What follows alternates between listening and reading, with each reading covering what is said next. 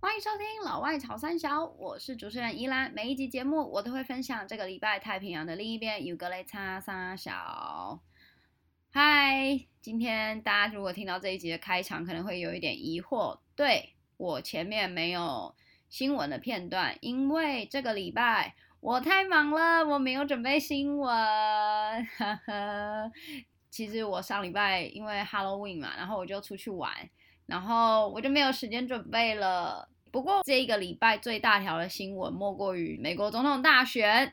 其实说真的，我也觉得我没有准备的必要，所以就 That's it。我今天同时呢，给我自己另外一个挑战，就是平常啦，我是都有写稿的，可是今天我的稿非常的短，所以我今天讲出来的东西可能会很可怕。我看看能不能够尽量把它讲完，然后。呃，用我自己的方式，然后看看会有多可怕。因为其实讲真的啊，因为我很羡慕，就是有一些 podcast 节目，像古癌，大家都很爱听的古癌，他一定是没有看稿的，然后他可以很完整的把脑子里面的东西消化，然后很有条理、很有逻辑的把它叙事出来。我觉得这能力非常的屌。那我觉得我也可以做得到，但是我需要练习，所以今天这一集的节目就大家多担待一点哈。可能我讲出来的东西很可怕，那就这样啦。好，既然要讨论美国大选哈，我们就应景一下，我们来谈谈看川普价值是什么。我如果你今天不是台湾人的话，你会支持川普吗？我今天很直接的问一句，因为在台湾其实呃之前有做一个调查，台湾是全亚洲最挺川普的国家，我们支持川普当选的比率有高达有超过五成啦。可是，如果你看另外一个、另外一边欧洲那边的调查的话，其实没有一个国家是愿意支持川普当选的，也不能不能讲没有人啦，就是那个 Joe Biden 的支持率是比较高的。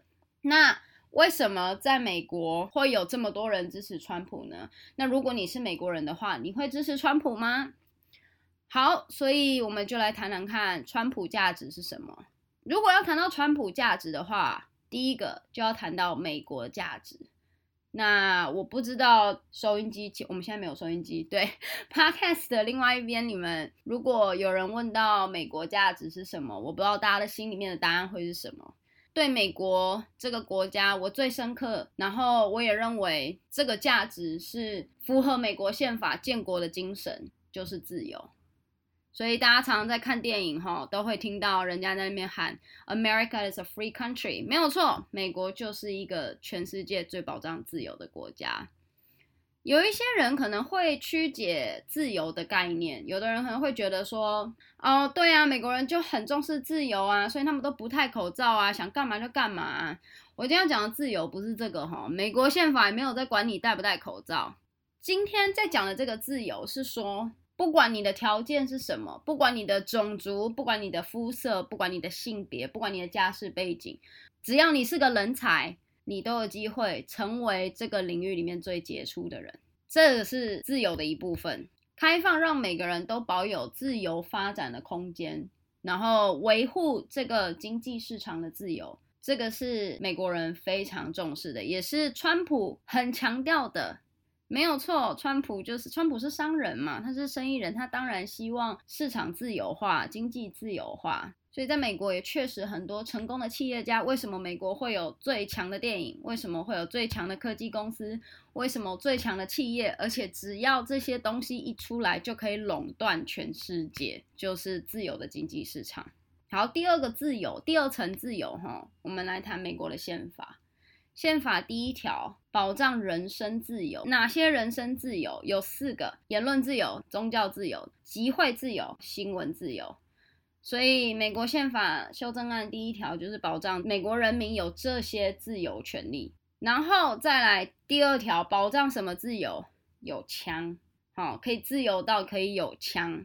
那枪这一点，我知道很多台湾人没有办法认同这样子的观念。那台湾。原则上，台湾的枪支应该是不合法的啦，所以我们也不需要去讨论说台湾有没有枪这件事情，或者是说在台湾枪支自由是不是可以实行的，这个我们就不讨论。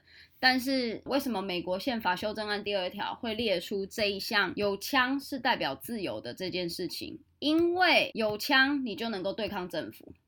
所以，美国的宪法哦，很重要的一点就是不愿意政府拥有太大的权力。这个我们等下也会讲到。但是，不管是你要自我防卫，有人入侵你家的土地，你可以拿枪开他；或者是共产党走到你家门口跟你要征收你的土地，你都有权利拿枪出来对付他。好，洛克说过，当政府变成绝对专制的时候，人民有权也有义务推翻这个政府。可是，如果你没有枪，你拿什么对抗政府啊？你拿什么来推翻政府啊？我觉得大家可以去思考的一点哦。所以，像现在川普啊，面对这些大家台面上看到的啊，新闻言论啊，社群平台言论审查啊什么的，他是非常反对的。所以他保护的是美国的宪法价值。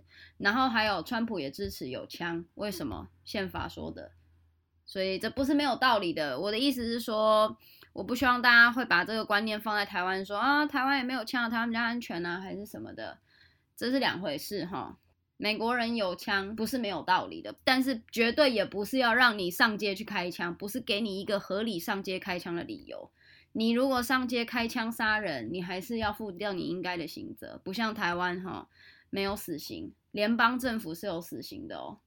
然后再来第二点，我们来谈一下大家在看国外政治的时候会比较接触到的几个名词哦，什么保守派啊、自由派啊、社会主义，然后最后一个就是我们很熟悉的共产主义，因为隔壁就是共产大国哈。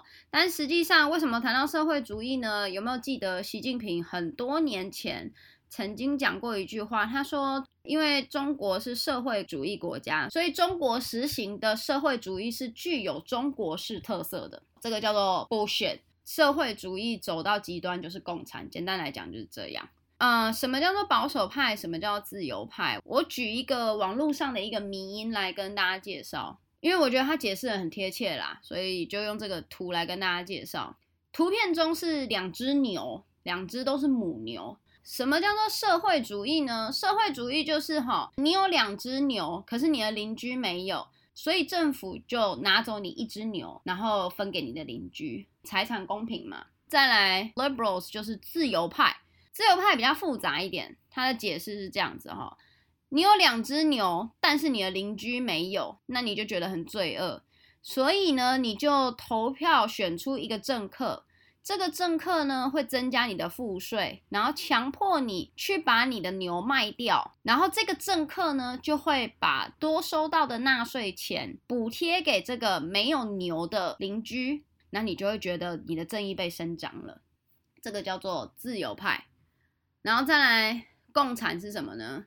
共产就是你有两只母牛，但是政府把你的两只牛都拿走，但是每天给你一杯牛奶。保守派定义是什么呢？你有两只都是母牛嘛，原本，但是你卖掉了其中一只，然后买了一只公牛回来，然后你让这一对公牛母牛交配生产出更多的牛，这个叫做保守派。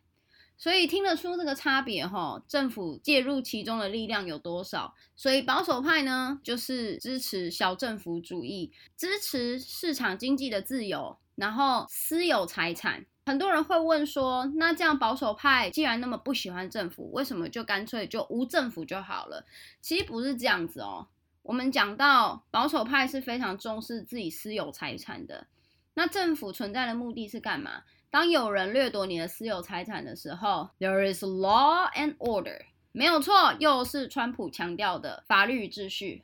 所以，当你的自有财产被掠夺、被入侵的时候，法律、警察。应该要保障你的权益，然后最后一个私有财产扩大就是领土，国家的领土，所以保守派非常重视国防，偏右的保守派国家基本上都是非常重视军事预算的，看看以色列就知道。所以以色列为什么跟美国麻吉麻吉没有错哈，支持的理念差不多差不多的意思。所以我们前面两点已经介绍到川普代表的美国价值是什么。美国这个国家之所以强大，哈，跟自由有非常大的关系。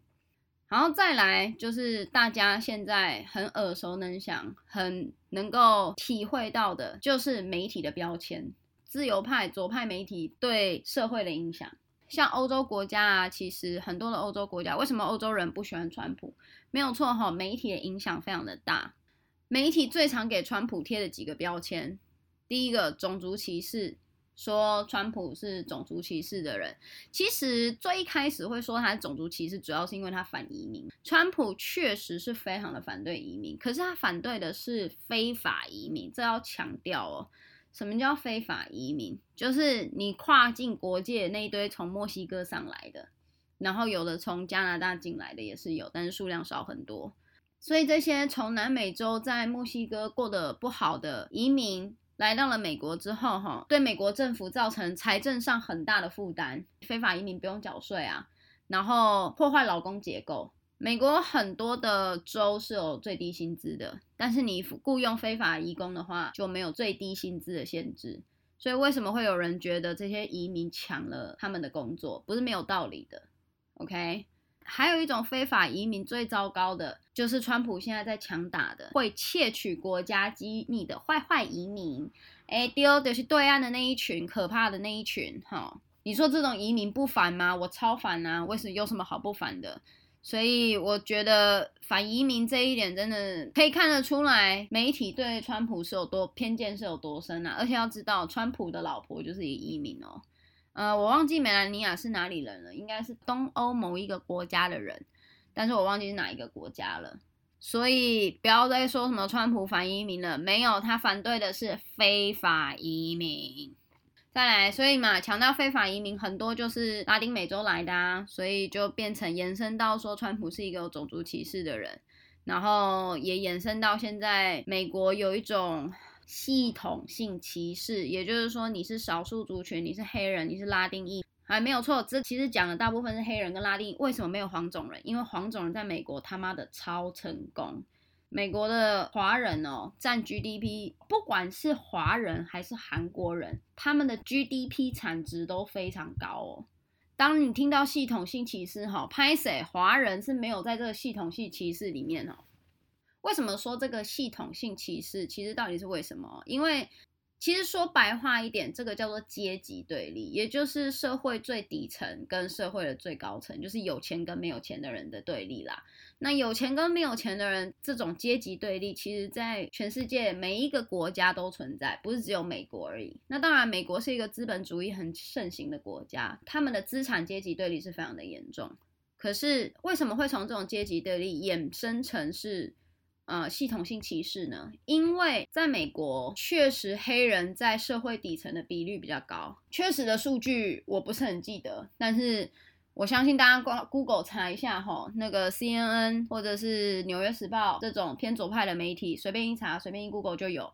那因为我刚刚有讲，我今天就是很懒，我没有准备这些东西，但是我只想说一句话来反证这个论点：美国的黑人跟全球的其他国家的黑人比起来是发展最好的。这句话什么意思呢？美国的有钱的黑人的，不管是比例或是人口啦，数量绝对都是比其他国家还要来得高的。其实黑呃，Morgan Freeman 网络上有一段很有名的访问。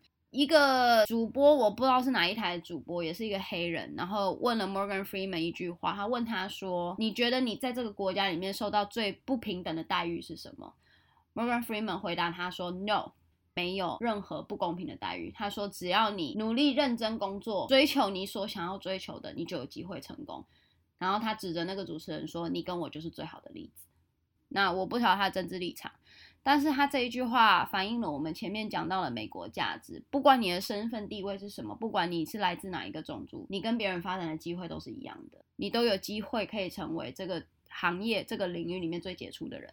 种族歧视的人在哪里都有，全世界每一个国家都有人种族歧视，但是国家能不能够保障这个种族获得最好的发展，才是这个国家人民应该重视的东西。还有，不要忘记一件事情哦。美国是出过黑人总统的哦，如果连黑人都能够有机会当上总统，你还跟我讲说这个国家有什么系统性歧视？That's fully bullcrap. Alright，那最后呢，我要讨论就是说，为什么川普会打出 Make America Great Again？这一点的话，哈，如果有看过一部美剧叫《新闻急先锋》，英文叫做 Newsroom，它这里一个影集里面这一段画面非常的有名，当时点出了很多美国确实存在的问题，它里面列出了很多项事实是关于美国不好的东西。最后，它那个片段的结尾是告诉大家说，美国已经不再是世界上最伟大的国家了。过去几年来，美国一直是世界强权，但是很多人就会有那种啊，美国霸权啊，那个美帝呀、啊，什么什么之类的概念。所以，美国在奥巴马执政的时候，他们会想要摆脱掉这种霸权啊，哦，没有，我们是为了世界好，World Peace 的这种概念。所以，他们希望脱离这种形象。不再想要让大家觉得说，哦，美国是一个霸凌的国家。那我之后会放到那个 Instagram 上面，可以给大家看。但是它的结尾就是我们刚刚讲的，美国已经不再是世界上最伟大的国家，哈。好，没有错哦，美国确实有很多的问题存在，包括社会阶级的不平等啊，一些不公不义的问题，跟其他国家都一样。可是美国是一个拥有这么大的经济体，它的 GDP 是全世界最高的国家，他们有非常多的人才。然后更不要讲，美国总统是在全世界有拥有多大的权力哦，可是他们还是保障全世界其他国家的自由。你想，任何世界上任何有哪一个国家拥有像美国这样子的权利？如果今天换成是中国，换成是俄罗斯的话，你觉得这个世界会变成什么样子？想想就知道了。中国如果今天像美国一样这么强大，台湾绝对第一个 GG 哈。